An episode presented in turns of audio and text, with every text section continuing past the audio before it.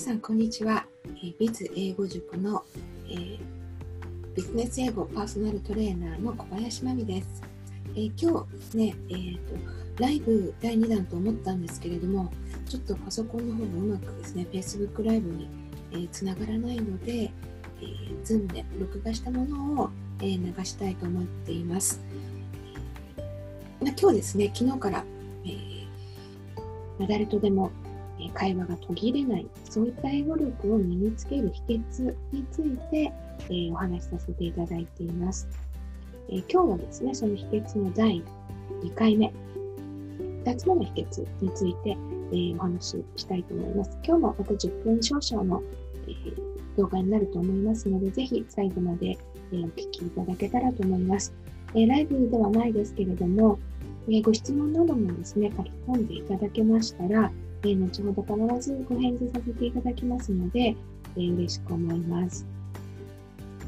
えー、では早速なんですけれども、えー、今日もあの秘訣2つ目って何か、えー、最初にお話ししようと思います。えー、それですね、えー、話しかけるときは自分からという腹をくくるということです。はい、外国人の人ですよね。機会があったらです。話しかけるのは自分からと。まあ、反対に言うと、えー、話しかけるのを、ま、待っていないっていうことでもあるんですね。まあ、それどういうことかって、まあ、もちろんそんなに難しいことじゃないかもしれないんですけれど、まあ、なんで私がその、えー、自分からっていう、もう話しかけるのは自分からっていうのを腹くくることが大事かっていうふうに思うかそういったちょっと経験のところをお話しさせていただきます。えー、私もですね、実はこの、えー、まあ、腹くくるっていうのが大事っていうのを、えー、まあ、改めて認識したのっていうのは、まあ、割と最近でして、えま英語の指導をさせていただいたりとか、ま本を書くにあたってアドバイスをまとめるっていう機会があってからなんですね。もともと私英語を教えるっていうことがあのメインの仕事じゃなくて、普通にビジネスパーソンの、えバックグラウンドなので、まあ、そうやって人にこう伝えるっていうことって、まあ、秘訣をですね、とかアドバイスするっていうのは本当ここ数年の話なんですけれども、えーまあ、そのアドバイスをするにあたってですね、まあ、自分自身の、まあ、過去の失敗談まあ、失敗したこととか、まあまあ、結構辛かったことっていうのを、えー、まあ、もう一回振り返ったりしてるんですよね。まあなまあ、自分どうやって今の状況になってきたかというのをまあ振り返るにあたっては、やっぱり私の長くですね、結構長く辛い道のりっていうのを振り返ざるを得ないと。昔の傷を、まあ、ぐいぐいともう一度自分で、えー、塩をななでるようにですね、あの振り返ってきているわけなんですけれども、まあ、その中でやっぱり辛かった経験って、まあ、あの伝わらないとかそういうことを以前にですねやっぱりこう誰からも話しかけられない、まあ、英語の環境にあってですね、まあ、そこですね、まあ、ポツンとしてしまったというあたり、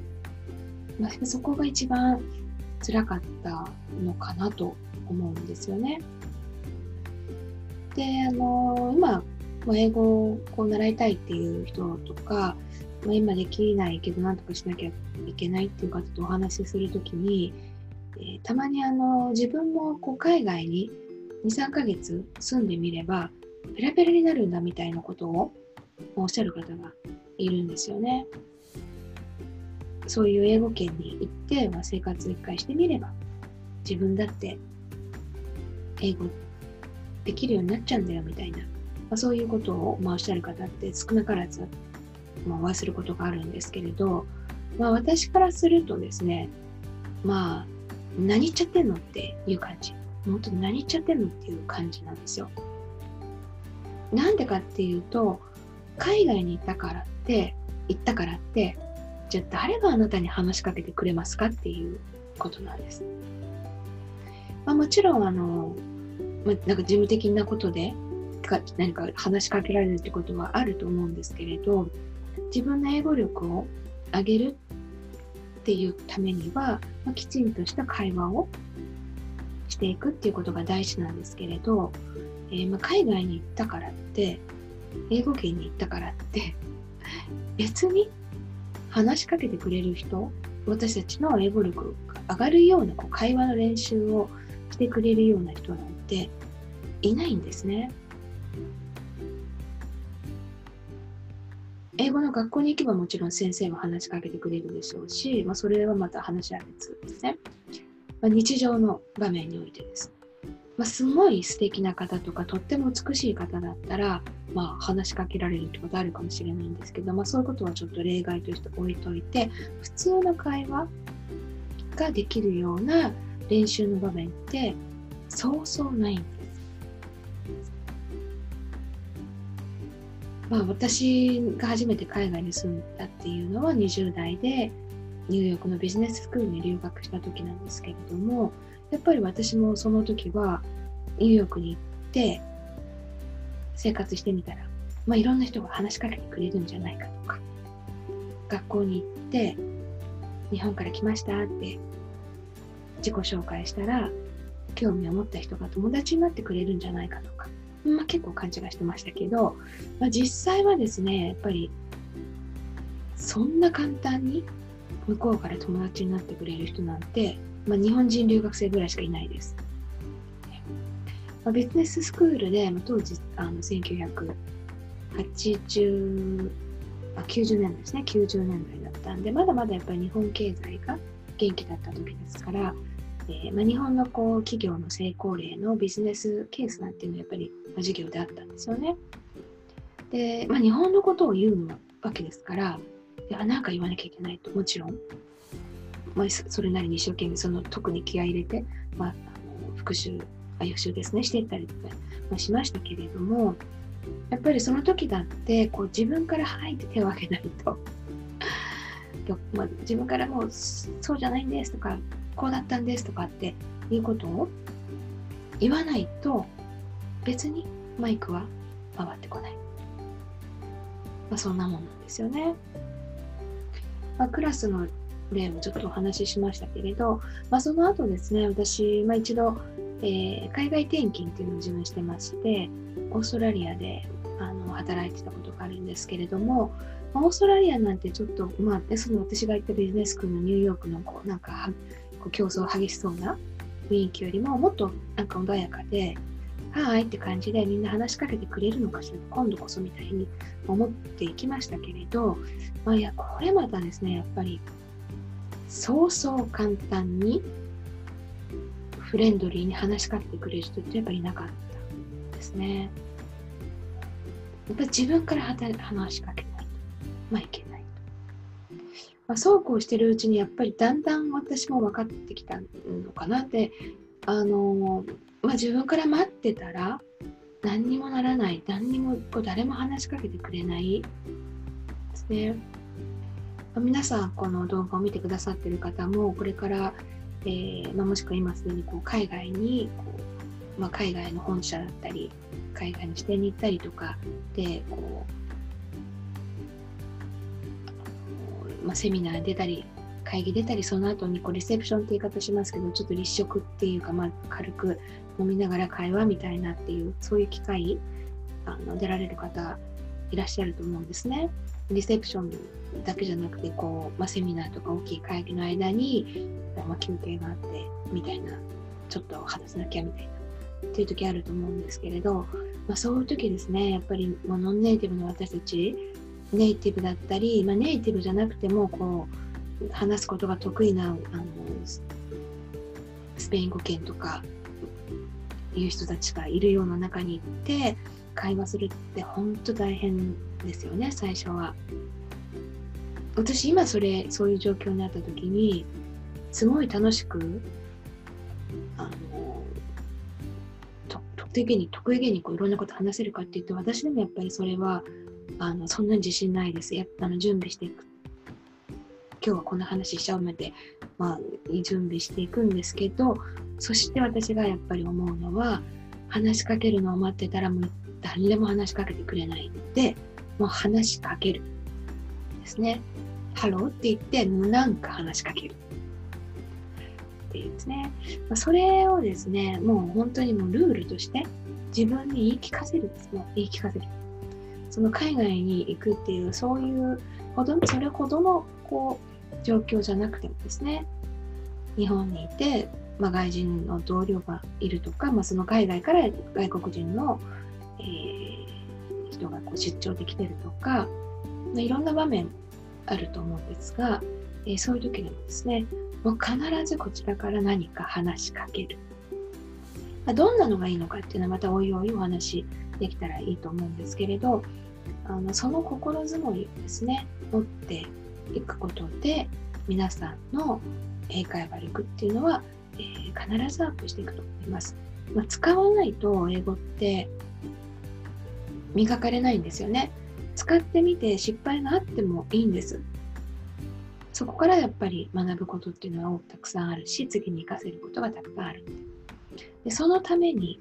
えー、使うためにはどうしたらいいのかって言ったら、もう自分から話しかけちゃうということなんですね。はい。まあ、ぜひ、えー、今度外国人の人とこう会って、あ、どうしようと、なんか目そらしようかなみたいな時あったら、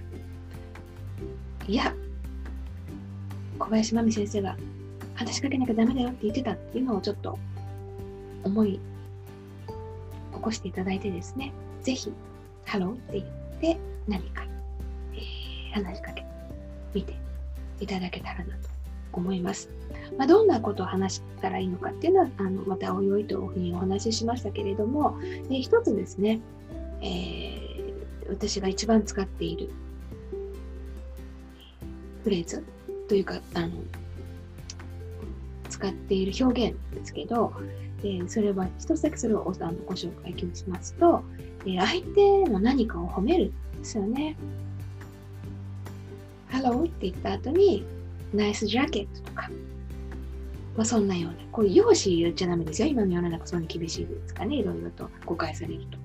ですけど、持ってるものとか、あの、そういうの、ちょっと褒めるっていうのは大丈夫なんです。で、えー、まあ、ハローの続きね、ちょっとなんか褒めてみるなんていうのをおすすめです。はい。えー、今日も最後までご視聴いただきましてありがとうございます。えー、ぜひぜひご質問お待ちしています。それではまた明日。さようなら。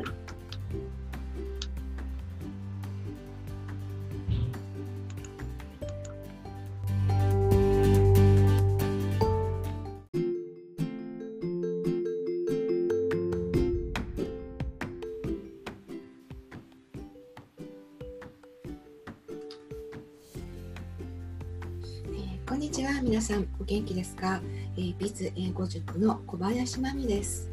えー、今日も、3回目になりますけれども、えー、私のですねビジネス英会話の、えー、講師としての、えー、今年初めて、えー、Facebook ライブもやっているんですが、えー、その3回目になります。今回も、え、ペラペラに英会話ができるようになる秘訣について、えー、まあ、私の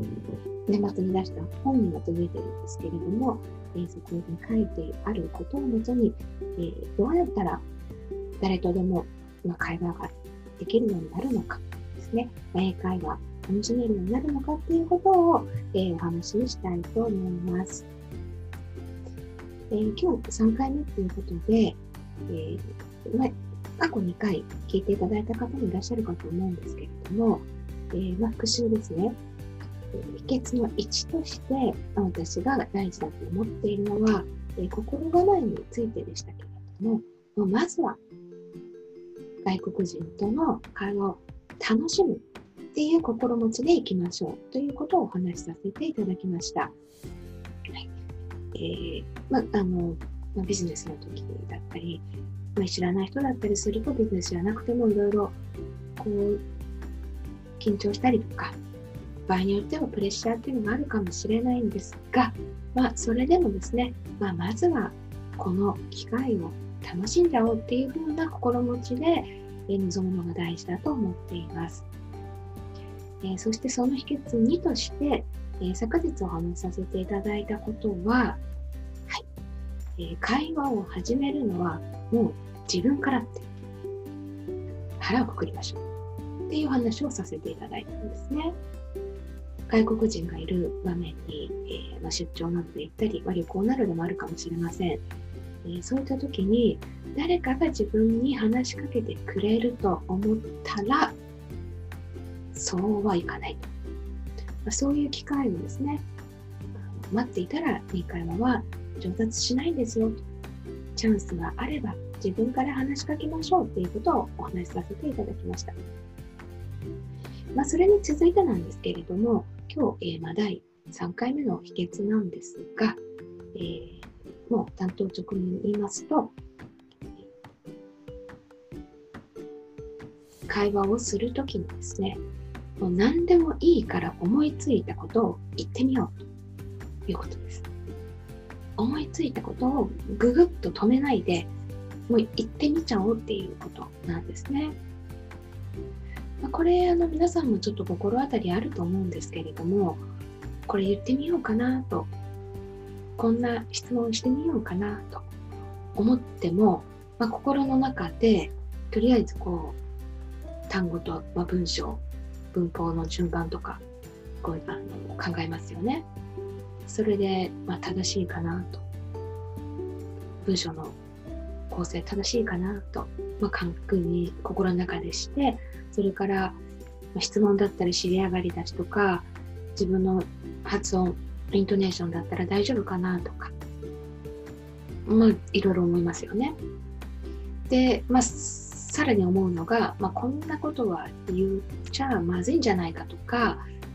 まあ、こんなことを言っても仕方ないんじゃないかとかはたまた、まあ、こんなコメント気が利かなさすぎてないかとか、まあ、いろんなこと考えちゃってそうこうしてるうちに、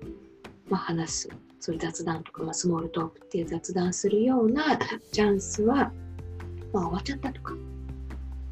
ああ、今日も特に話せずに終わっちゃったな、みたいな。他の人が話したり、相手が話したりっていうことで、まあ、自分が話してみるっていうきっかけがつかめないままに終わっちゃいましたっていうこと、どうでしょう皆さん、ないですか？まあ私も随分そういう経験はありますね。あの、ま、本にもあのその辺のエピソード一部書いてるんですけれども、やっぱり私も大人になってから英語っていうのを学んでいますので、こう、たわいのない会話っていうのがやっぱ苦手なんですよね。あの、まあ、どちらかというとというで。ビジネスでこう伝えなきゃいけないこととか、そういう方が、まあ、どっちかというと得意なんですね。まあ、何気ない会話みたいなっていうのはやっぱり何を話していいかっていうのが、え、わかんなかったりとか、ここはちょっともう少し、こう、ね、キャリア女性として、かっこいいこと言いたいわみたいなのも、どっかで自分の中にあったりとか。でそんなことをしているとですね、やっぱりなかなか話せないんですよね。というのもあって、やっぱりここは、あ、もういいからなんか話そうって、もう自分思ったらその瞬間にもう言っちゃうっていうことを、まあ私自身も、えー、日々まあ、心がけて外国人と接しています。まあ、その質問がですね、大した、大したことじゃなかったりとか、まあ、質問どころか、まあいい天気ですね、みたいな、そういう話だったりっていうことでもいいんです。それはもう会話のきっかけなのでいいんですね。秘訣2で話した通り、話しかけてみるっていうのはやっぱり自分からって腹くくったらですね、そんなにかっこいいことを言おうなんて思わないで、思いついたことをもうまず言っちゃうっていうことが、えー、秘訣さんとして大事だというふうに思っています。まあ、私自身のこの、まあ、ビジネス大人になってからの英語の習得の過程の中で、まあ、そういったことが大事だっていうことを気づいたっていう話を、えー、させていただきましたけれども、この気づきっていうのはですね、実は私が自分の子供を見ていて思ったことでもあるんですね。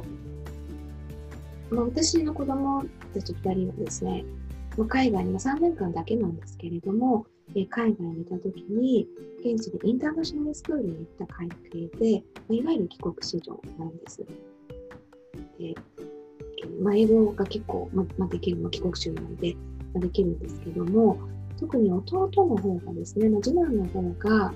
えー、海外に行ったのが小学校2年生から、え、それから3年間っていう、やっぱり一番いろんなことを吸収する、まあ、耳もね、やっぱりあの英語の耳ができますし、発音がいいですね。っていうことで、まあ、彼も一番英語できるんですけれども、あの後から振り返ってみてですね、彼が英語がもう身につく過程を、見ていたときに、えーまあそ、の当時はそんなそんな余裕なく気がつかなかったんですけど、まあ、後からああそういうことだったのかなと思ったのが、やっぱり子供なんで、まあ、くだらない、くだらないって言ってちょっと悪いですけれど、まあ、たわいのない会話しますよね。もう男の子ですし、2年生とか3年生とか、まあ、4年生もそうでした。そのたわいのない会話で、まあ、あの、まあ、言わなくてもいいんじゃないかなみたいな、まあ、それ程度の、そういった程度の会話っていうのを、まあ、うちの息子は割と早くから、まあ、口に出せるタイプだったんですね。で、まあ、大人の私からすると、そんなコメントいちいちしなくてもってま、どっかで一生思ってたこととかもあるんですけど、でもよく考えると、そういう行ってみようっていうことを、まあ、彼はできたおかげで、まあ、英語力っていうのは、まあ、結構早く身についたのかしらと、まあ、思うんですよね。で、まあ、その自分の子供の、まあ、経験などを見ていて、まあ、ふと思ったのが、やっぱり大人になって私たちって、まあ、大人になって、まあ、習い始めてる中学生ですけれど、まあ、皆さんやっぱり英会話は本当に必要になって、ビジネスで必要とか、あの？本当にやっぱり話してみようって、やり直し英会話みたいに大人になってやってらっしゃる方が多いとたくさんだと思うんですが、そうなってくると、まあ大人としてはなんかいろんなこう、あの、まあ、こうあるべきとか、なんですか、そう先入観的なのとか、あと、まあ、固定概念とか、このバカなこと言っちゃうみたいな、ありえますよね。そういうのにやっぱすごいとらわれて、やっぱり英会話を上達する、まあ、そういった考え方っていうのが、まあ、ブロックになってるのかなってすごいこう感じたんですよね。私自身の経験を見ても、あ、そうか、まあ、子供たちが早く英語を、まあ、海外に出たらできるっていうのは、そのやっぱりその年齢的にいろんな、まあ、吸収力とか、そういった柔軟性っていうのはもちろんあるんですけれど、まあそういうこうたわいのないことを言ってみちゃっていいじゃないみたいな、まあ、いいじゃんみたいな、そういう、ああんまり、あんまり多分、まあ、まあ、ゼロじゃないとは思うんですけどね、子供もいろいろ、あの、恥ずかしいとかあると思うので、ととは思うんですけど、子供たちって大人のよりもやっぱ自由なコミュニケーションできる。まあ、そこが、あの、早くに海外に行った人たちが英語力を早くに身につけられるっていうのも一つにあるんじゃないかなと、こういう私の個人的な意見かもしれないんですけれども、えー、思ったりしてます。で、あのまあ、そこは置いといてもですね、えー、思ったことを口に出してみるいうことをするのとしないのじゃ、英語力、会話力、全然違ってきます。今度、外国人の人がいたら、英語で話しかけるべき人がいたらですね、もう何か思ったことを言ってみてください。それがもう本当にたわいのないことでもういいですし、まあ、昨日もお話しした通り、結構相手の何かを褒めてみるってすごくいいんですね。もちろんですよ。容姿とかじゃなくて。えそういう、あの、さーっと見て、あ、かっこいい、なんか持ってるとか、ナイスジャケットとかね、そういうふうに言えたら、もう本当そういうことでもいいので、ぜひぜひ話しかける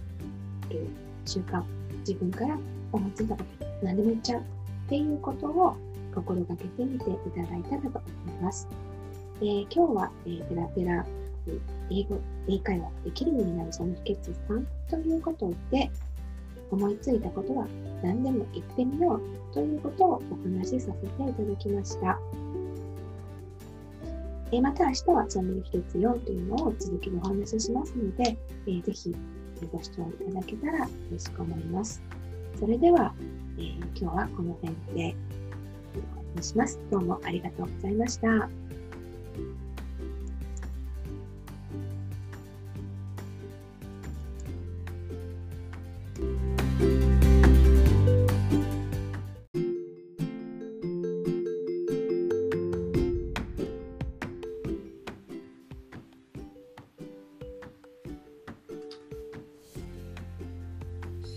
こんにちは。皆さんお元気ですか、えー、ビズ英語塾の小林真美です、えー、今日も、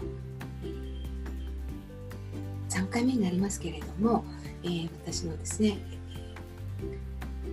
ビジネス英会話の、えー、講師としての、えー、今年初めて、えー、Facebook ライブをやっているんですが、えー、その3回目になります。今回も、えー、ペラペラに英会話ができるようになる秘訣について、えー、まあ、私の年末に出した本にまとめてるんですけれども、えー、そこに書いてあることをもとに、えー、どうやったら誰とでも、ま会話ができるようになるのかですね、英会話楽しめるようになるのかっていうことを、えー、お話ししたいと思います。えー、今日3回目ということで、えーま過去2回聞いていただいた方もいらっしゃるかと思うんですけれども、えー、ま、復習ですね。秘訣の1として私が大事だと思っているのは、え、心構えについてでしたけれども、もまずは外国人との会話を楽しむっていう心持ちでいきましょうということをお話しさせていただきました。はいえーまあのま、ビジネスの時だったり、まあ、知らない人だったりするとビジネスじゃなくてもいろいろこう緊張したりとか場合によってはプレッシャーっていうのがあるかもしれないんですが、まあ、それでもですね、まあ、まずはこの機会を楽しんじゃおうっていう風な心持ちで臨むのが大事だと思っています。えー、そしてその秘訣2として、えー、昨日お話しさせていただいたことは、はいえー、会話を始めるのはもう自分からって腹をくくりましょうっていう話をさせていただいたんですね。外国人がいる場面に、えー、まあ、出張などで行ったり、まあ、旅行などでもあるかもしれません。えー、そういった時に誰かが自分に話しかけてくれると思ったらそうはいかないと、まあ、そういう機会をですね待っていたら英会話は上達しないんですよチャンスがあれば自分から話しかけましょうっていうことをお話しさせていただきました。まあ、それに続いてなんですけれども、今日、えー、まあ、第3回目の秘訣なんですが、えー、もう担当直入に言いますと、会話をするときにですね、もう何でもいいから思いついたことを言ってみようということです。思いついたことをぐぐっと止めないでもう言ってみちゃおうっていうことなんですね。これあの皆さんもちょっと心当たりあると思うんですけれどもこれ言ってみようかなと。こんな質問してみようかなと思っても、まあ、心の中でとりあえずこう単語と、まあ、文章文法の順番とかこうあの考えますよね。それで、まあ、正しいかなと。文章の構成正しいかなと、まあ、確認心の中でしてそれから、質問だったり知り上がりだしとか自分の発音イントネーションだったら大丈夫かなとかまあいろいろ思いますよね。で、まあ、さらに思うのが、まあ、こんなことは言っちゃまずいんじゃないかとかまあ、こんなことを言っても仕方ないんじゃないかとか、はたまた、まあ、こんなコメント、気が利かなさすぎてないかと、まあ、いろんなこと考えちゃって、そうこうしてるうちに、まあ、話す、そういう雑談とか、まあ、スモールトークっていう雑談するようなチャンスは、まあ、終わっちゃったとか、ああ、今日も特に話せずに終わっちゃったな、みたいな。他の人が話したり、相手が話したりっていうことで、まあ、自分が話してみるっていうきっかけがつかめないままに終わっちゃいましたっていうこと。どうでしょう皆さん。ないですか？まあ私も随分そういう経験はありますね。まあ、本にもあのその辺のエピソード一部書いてるんですけれどもやっぱり私も大人になってから英語っていうのを学んでいますのでこうたわいのない会話っていうのがやっぱ苦手なんですよね。あのまあ、どちらかというとという意味で。ビジネスでこう伝えなきゃいけないこととかそういう方が、まあ、どっちかというと得意なんですね。何気ない会話みたいなっていうのはやっぱり何を話していいかっていうのが、ね、分かんなかったりとか、うん、ここはちょっともう少しこう、ね、キャリア女性としてかっこいいこと言いたいわみたいなのもどっかで自分の中にあったりとかでそんなことをしてるとですねやっぱりなかなか話せないんですよね。というのもあってやっぱりここはあもういいからなんか話そうってもう自分思ったらその瞬間にもう言っちゃうっていうことを、まあ、私自身も、えー、日々、まあ、心がけて外国人と接しています。まあ、その質問がですね、大した、大したことじゃなかったりとか、まあ、質問どころか、まあいい天気ですね、みたいな、そういう話だったりっていうことでもいいんです。それはもう会話のきっかけなのでいいんですね。秘訣2で話した通り、話しかけてみるっていうのはやっぱり自分からって腹くくったらですね、そんなにかっこいいことを言おうなんて思わないで、思いついたことをまず言っちゃうっていうことが、えー、秘訣3として大事だというふうに思っています。まあ、私自身のこの、まあ、ビジネス大人になってからの英語の習得の過程の中で、まあ、そういったことが大事だっていうことを気づいたっていう話を、えー、させていただきましたけれども、この気づきっていうのはですね、実は私が自分の子供を見ていて思ったことでもあるんですね。まあ、私の子供たち2人はですね、まあ、海外に3年間だけなんですけれども、え海外にいた時に、現地でインターナショナルスクールに行った関係で、いわゆる帰国子女なんです。でまあ、英語が結構、まま、できるの帰国子女なので、ま、できるんですけども、特に弟の方がですね、ま、次男の方が、えー、海外に行ったのが小学校2年生から、えー、それから3年間っていうやっぱり一番いろんなことを吸収する、ま、耳もね、やっぱりあの英語の耳ができますし、やっぱり発音がいいですね。っていうことで、まあ、彼も一番英語できるんですけれども、あの後から振り返ってみてですね、彼が英語がもう身につく過程を、見ていたときに、えーまあそ、その当時はそんなそんな余裕なく気がつかなかったんですけど、まあ、後からそういうことだったのかなと思ったのが、やっぱり子供なんで、まあ、くだらない、くだらないって言ったらちょっと悪いですけれど、まあ、たわいのない会話しますよね。まあ、男の子ですし、2年生とか3年生とか、まあ、4年生もそうでした。そのたわいのない会話で、まあ、あの、ま、言わなくてもいいんじゃないかなみたいな、ま、それ程度のそういった程度の会話っていうのを、まあ、うちの息子は割と早くから、まあ、口に出せるタイプだったんですね。で、まあ、大人の私からすると、そんなコメントいちいちしなくてもって、どっかで一生思ってたこととかもあるんですけど、でもよく考えると、そういう行ってみようっていうことを、まあ、彼はできたおかげで、まあ、英語力っていうのはまあ、結構早く身についたのかしらと、まあ、思うんですよね。で、まあ、その自分の子供の、まあ、経験などを見ていて、ふと思ったのが、やっぱり大人になって私たちって、まあ、大人になって、まあ、習い始めて中学生ですけれど、あ、皆さんやっぱり英会話本当に必要になって、まあ、ビジネスで必要とか、まあ、本当にやっぱ話してみようってやり直し英会話みたいに大人になってやってらっしゃる方が多いとたくさんだと思うんですがそうなってくると大人としてのなんかいろんなこうあの、まあ、こうあるべきとか何ですかそう先入観的なのとかあと、まあ、固定概念とかこのバカなこと言っちゃうみたいなありえますよね。